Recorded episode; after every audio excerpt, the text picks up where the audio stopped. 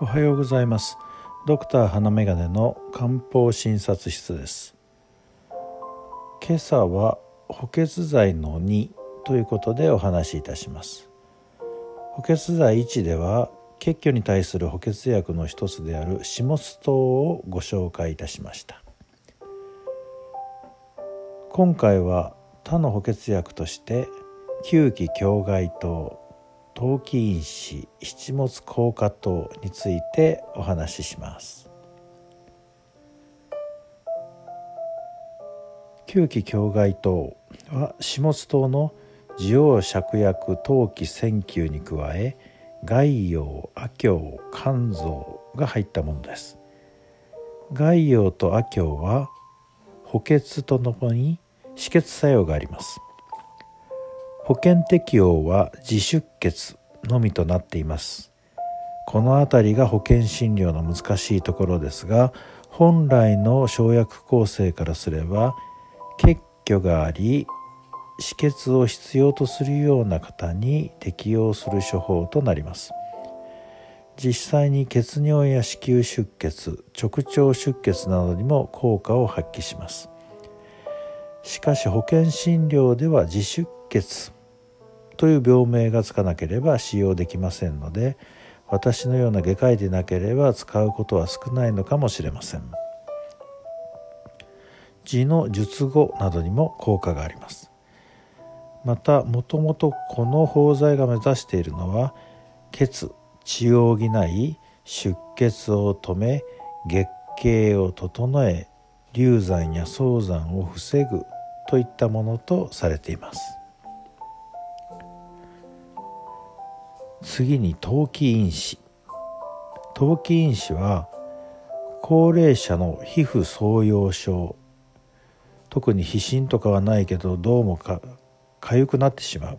というような方によく使われる処方です。特に冬場などにお肌がカサカサして皮疹などはないけれどかゆみがあってかきむしってしまうというような方が目標です。10種類の生薬から構成されており下津糖の生薬も4つとも含まれています。保険適用は冷え症のものの次の諸症として慢性湿疹慢性湿疹の中でも分泌物の少ないものとされていますが慢性湿疹かゆみとなっています。陶器因子は血を補い体にみずみずしさを与えかゆみを止める方向で働く処方です。七物硬化糖七物硬化糖は高血圧の方に使う処方です。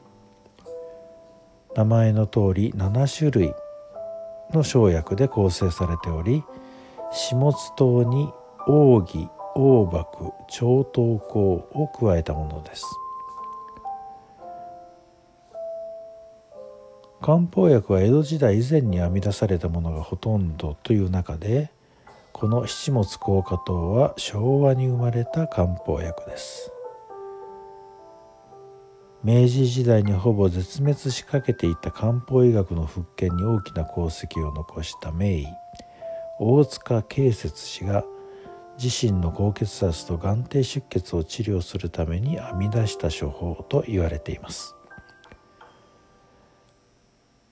生薬に対する造形が深くなければなかなか新しく漢方薬を作り出すなんてできないと思います。七物硬化糖の保険適用は身体虚弱の傾向のあるものの次の諸症。高血圧に伴う随伴症状としてのぼせ肩こり耳鳴り頭重となっています。超糖香という生薬は気持ちを鎮め血圧を下げる方向に働き眠りやすくしてくれます。処方全体として血を補うとともにそれを巡らせ興奮を鎮め皮膚を元気にし興奮や炎症を鎮めてくれます。高血圧の治療を受けている方などに併用しても良いと思われ実は私自身も利用しています。さて補欠薬の12として4つの処方を紹介いたしました。血虚にまつわる症状がありそうでしたら利用できるものがあるかもしれません。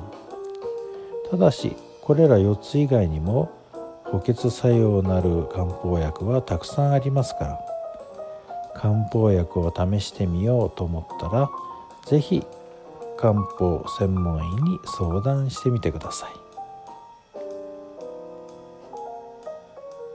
今日があなたにとって素敵な一日となりますようお祈りいたします。ではまた。